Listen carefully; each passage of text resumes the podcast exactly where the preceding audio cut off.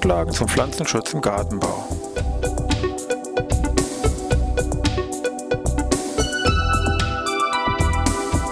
Ein wöchentlicher Podcast der Forschungsanstalt für Gartenbau an der Fachhochschule Weinstefan von und mit Thomas Lohrer. Für Gartenbaustudenten und alle anderen, die sich für Krankheiten und Schädlinge an Pflanzen, deren Biologie und Bekämpfung interessieren. Ja, Thema heute Schnecken mit Systematik, Aufbau und Vermehrung. Ja, ich begrüße Sie zur neuen Podcast-Ausgabe zu Pflanzenschutz im Gartenbau. Das Wochenende naht, man wird ein bisschen mehr Zeit, vielleicht um sich um den Garten zu kümmern, auch mal vielleicht um jede Tageszeitung zu blättern. Habe ich mir mal die Lübecker Nachrichten rausgepickt. Zwar schon etwas älteres Exemplar, also von Anfang April. Und da schreiben sie unter anderem mit der Überschrift hier, Experten erwarten Jahrhundertschnecken. Ja, also vielleicht doch ein Grund mehr, sich im Rahmen von unserem Podcast hier mal fachlich mit dem Thema Schnecken etwas zu beschäftigen. Schnecken selber gehören zusammen mit Muscheln und Tintenfischen, wenn man das mal versucht, ein bisschen zoologisch zu betrachten, zu einem eigenen sehr großen Stamm, der Stamm der sogenannten Weichtiere, der Mollusken so ein Stamm, der, wie gesagt, nach diesen Gliederfüßern, wo die ganzen Insekten und so weiter drin stecken, der zweitgrößte Stamm ist, also wirklich sehr viele Arten drin dabei sind. Allein die Muscheln, äh, Quatsch, allein die Schnecken machen hier, so wie gesagt, über 100.000 Arten aus. Die Schnecken selber werden in einer getrennten Klasse geführt, der sogenannten ja, Gastropoda, Bauchfüße, wenn man das versucht zu übersetzen, kann man sich auch vorstellen. Tiere werfen sich, wenn man so will, praktisch auf den Boden, auf den Bauch und kriechen dann entsprechend hier lang und dann haben wir Bauchfüßer. Trifft eigentlich hier bei den Stecken ganz gut den Punkt. Also Bauchfüßer übersetzt dann Gastropoda, ist die wissenschaftliche Bezeichnung für der Klasse, für die Klasse der Schnecken. Uns im Garten muss man vielleicht noch, noch zu erwähnen, im Bereich Landwirtschaft, Gartenbau, Hobbybereich, tummeln sich nur die Schnecken, die Lungen besitzen. Das ist eine eigene zoologische Gruppe der Landlungenschnecken. Und der Großteil der ganzen anderen Schnecken leben alle, wie gesagt, hier im Wasser und besitzen entsprechende Kiemen. Wenn man sich die Schnecken mal ein bisschen näher jetzt anschaut und überlegt, so welche Bedeutung haben die eigentlich, kommt man so auf zwei, drei Aspekte. Zum einen, wenn man jetzt einen Gärtner fragt oder meinetwegen einen Landwirt, dann ist für den klar Schnecke, ganz klar Thema Schädling, also Fraß von irgendwelchen Pflanzen, die er entsprechend da kultivieren oder produzieren will. Zweiter Aspekt, wenn man jetzt hier einen Biologen oder einen Ökologen fragt, der sagt, ja, Schnecken ganz klar, Zersetzung von biologischem Material, ganz wichtiger Bereich, ist auch eine wichtige ökologische Bedeutung. Und im dritten Fall ist, wenn man jetzt meinetwegen keinen Gärtner fragt oder auch keinen Biologen, sondern Humanmediziner, dann wird auch sagen, ja, Stecken haben auch aus humanmedizinischer Sicht eine große Bedeutung, nämlich unter anderem als Überträger der Bilharziose. Bilharziose ist eine, eine wichtige Erkrankung, neben der Malaria fast schon die zweite wichtigste Erkrankung in den warmen tropischen Gebieten. Und die Bilharziose ist eine wichtige Erkrankung, die eben durch verschiedene ja, Plattwürmer, ähnlich wie so ein paar Nematoden, die man aus dem gärtnerischen Bereich so kennt, hervorgerufen wird. Und diese, diese Plattwürmer bedürfen für ihren gesamten Entwicklungszyklus bestimmte Wasserschnecken im Wasser. Und nur wenn diese Wasserschnecken vorhanden sind, können die ihren Entwicklungszyklus beenden und auch den Menschen dann entsprechend hier befallen. Also auch hier im humanmedizinischen Bereich haben Schnecken eine wichtige Bedeutung. Ja, was fressen Schnecken jetzt? Gut, im Wesentlichen klar, gärtnerischer Bereich, junges, pflanzliches, wasserreiches Gewebe, also Stichwort Salat und Vergleichbares, ganz klar. Daneben war vorhin schon gesagt, Zersetzung von biologischem Material, also abgestorbenes pflanzliches Gewebe. Dann solche Sonderfälle wie jetzt hier Flecht und Algen zählen ebenfalls dazu. Bei dem pflanzlichen Gewebe übrigens ähm, nicht zu vergessen, viele Schnecken leben ja auch im Wesentlichen unterirdisch, also im Bodenbereich überwiegend. Also alles, was hier an Knollen und Samen sich tummelt, wird natürlich ebenfalls hier von den Schnecken angefressen. Das sind jetzt alles sehr pflanzliche Bereiche, was man nicht vergessen darf. Schnecken fressen ebenfalls auch Aas, also abgestorbenes tierisches Gewebe, insbesondere hier auch Schneckenaas, also abgestorbene Schnecken. Also wenn du meint, meinetwegen jetzt im Hobbygarten Schnecken alle aufzusammeln oder mit der Schere irgendwie durchzuschneiden und dann im Garten liegen zu lassen, also der Schuss geht definitiv nach hinten los, weil nämlich dann diese abgestorbenen Schnecken die anderen Schnecken anlocken, solches Lockmittel. Die Schnecken fressen dann zwar ihre abgestorbenen Kumpan, sage ich mal, auf, aber daneben werden sich sofort wieder auf den Salat stürzen. Also der Schutz geht definitiv nach hinten los. Letzter Hinweis vielleicht noch zum Nahrungsspektrum. Wenn man Schnecken meinetwegen züchten möchte, sollte man wissen, das sind noch sehr gute Zellulose-Zersetzer. Also feuchtes Papier und Pappe kann für den ebenfalls genutzt werden. Da muss man also nicht mal den, den teuren Salat da irgendwie für die Zucht, sag ich mal, für opfern. Gut, jetzt wollen wir uns mal kurz schauen. Wir haben ja gesagt, im Bereich Landwirtschaft und Gartenbau Nackt- und Gehäuseschnecken, also als Landlungenschnecken wichtiger Thema. Gehäuseschnecken weniger ein Thema, mehr die Nacktschnecken. Wollen wir mal kurz schauen, was so die wichtigsten Körperteile da bei der Schnecke sind, welche Bezeichnungen es da gibt und vielleicht noch ein paar Hinweise zur Nahrungsaufnahme wollen wir auch noch kurz uns anschauen.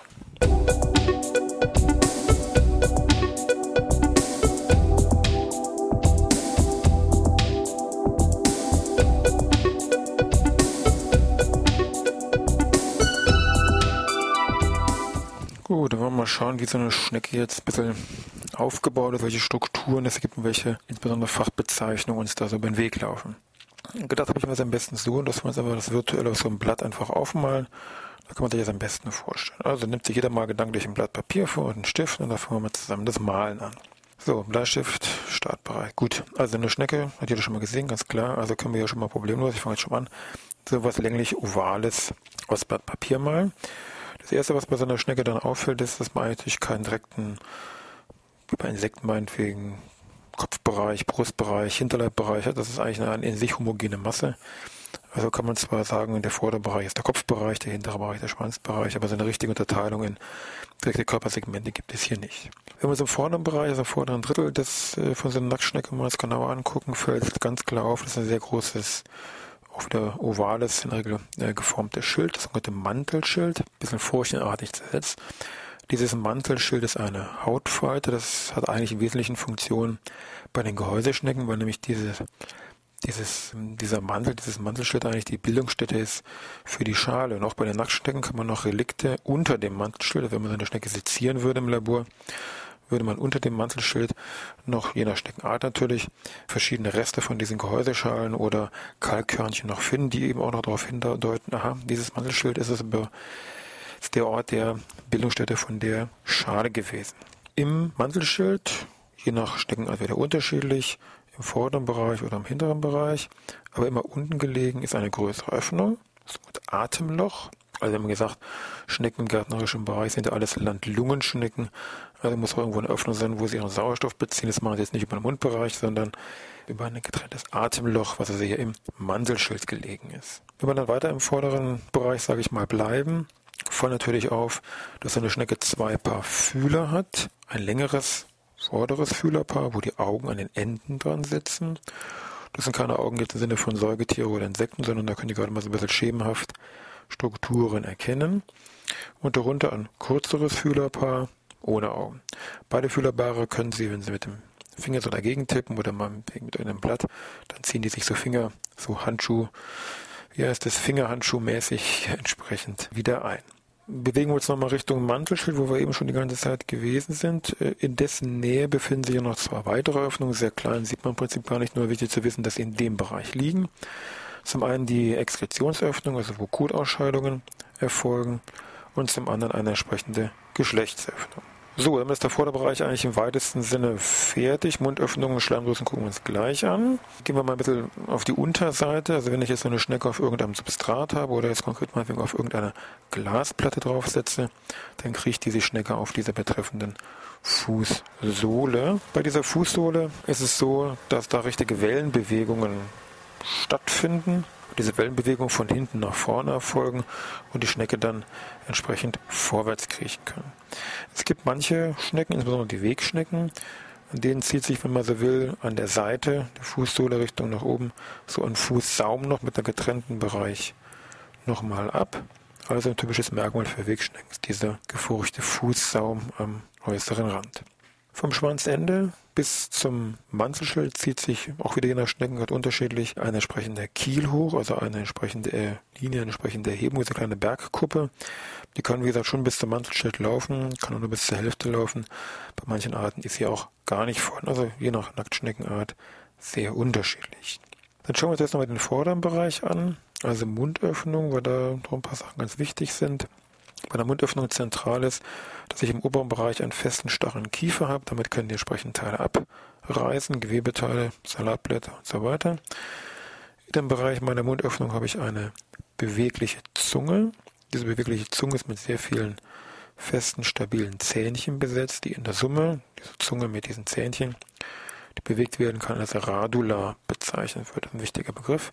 Radula muss man sich so vorstellen, dass alles, was im vorderen Bereich an Schneckenzähnen abgenutzt wird, abbricht oder wie auch immer beschädigt wird, wird von den hinteren Schneckenzähnen nach und nach ergänzt. Also diese Zunge kann nicht nur entsprechend hier so als Band hin und her wandern, sondern wird auch ins, als Ganzes von hinten nach vorne immer erneuert, immer mit neuen stabilen Zähnen nachgeliefert. Das ist ein bisschen vergleichbar wie auch beim Hai, da ist das gleiche Grundprinzip umgesetzt. Ebenfalls im vorderen Bereich, Stückchen unterhalb dieser Mundöffnung, liegt eine sehr große Schleimdrüsenöffnung, die den Schleim abgibt. Die Schnecke kriecht vorwärts, der Schleim wird abgegeben. Das heißt, in der Summe kriecht die Schnecke auf ihrem selbst produzierten Schleim.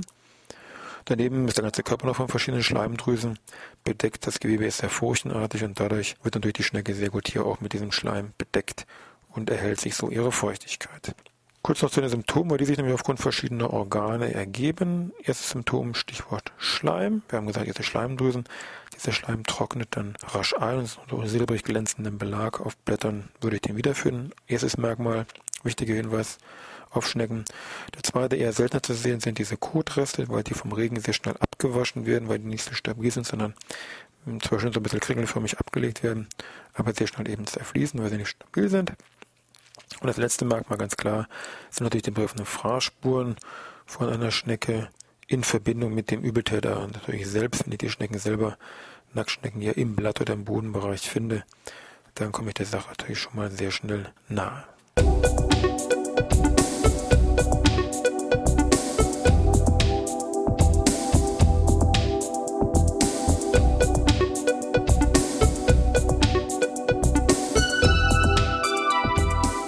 So langsam kommen wir schon zum Ende von unserer Podcast-Folge zum Thema Schnecken. Wir haben ja schon ein bisschen was über die Grundlagen, Stichwort Systematik, Mollusken, Gastropoda etc., auch zum Schneckenaufbau, also Mantelschild, Atemloch, hier Fußsohle, Fühleraugen und so weiter kennengelernt.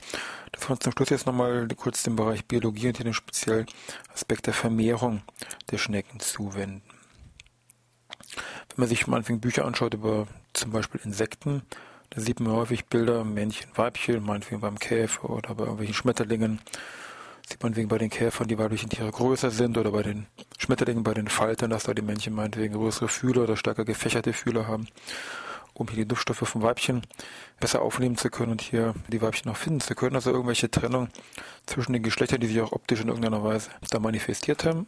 Bei den Schnecken ist diese Trennung in männliche Schnecken, weibliche Schnecken in der Weise, wie gesagt, gar nicht möglich. Und zwar deswegen, weil Schnecken biologisch betrachtet Zwitter sind, das heißt männliche und weibliche Geschlechtsorgane im gleichen Körper sich befinden. Das heißt, wenn es hier jetzt zur Paarung kommt, das ist jetzt nicht eine Paarung zwischen männlichen und den weiblichen Tieren, die es in dem Fall hier nicht gibt, sondern bei der Paarung ist es so, dass sich die Schnecken, diese männlichen und weiblichen Geschlechtsorgane, zeitlich eine bestimmte Abfolge haben. Das heißt, zu Anfang reifen erst die männlichen Geschlechtsorgane heran. Das ist der Zeitpunkt, wo entsprechend die Paarung stattfindet. Regel dann ja erfolgt eine gegenseitige Samenübertragbarkeit. Dann werden diese Samen in einem speziellen Behälter gespeichert, frisch gehalten. Dann werden die männlichen Schlitzorgane weiter zurückgebildet und die weiblichen Schlitzorgane reifen in diese Schnecke heran und dann wird innerhalb dieser Schnecke der gespeicherte Samen verwendet, um dann die herangereifenden weiblichen Geschlechtsorgane hier eine entsprechende Befruchtung herbeizuführen, die dann in einer Eiablage resultiert. Diese Paarung selber sieht man meistens dann, wie gesagt, wie gesagt, im Spätsommer, Herbst, weil, wie gesagt, im Herbst in der Regel die Eier abgelegt werden.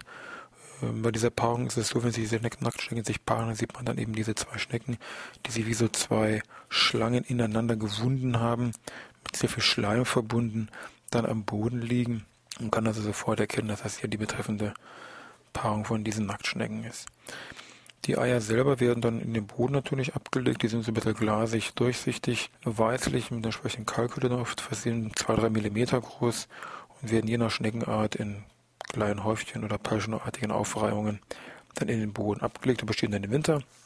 Und im nächsten Frühjahr fängt das Spielchen dann, wie gesagt, von vorne wieder an.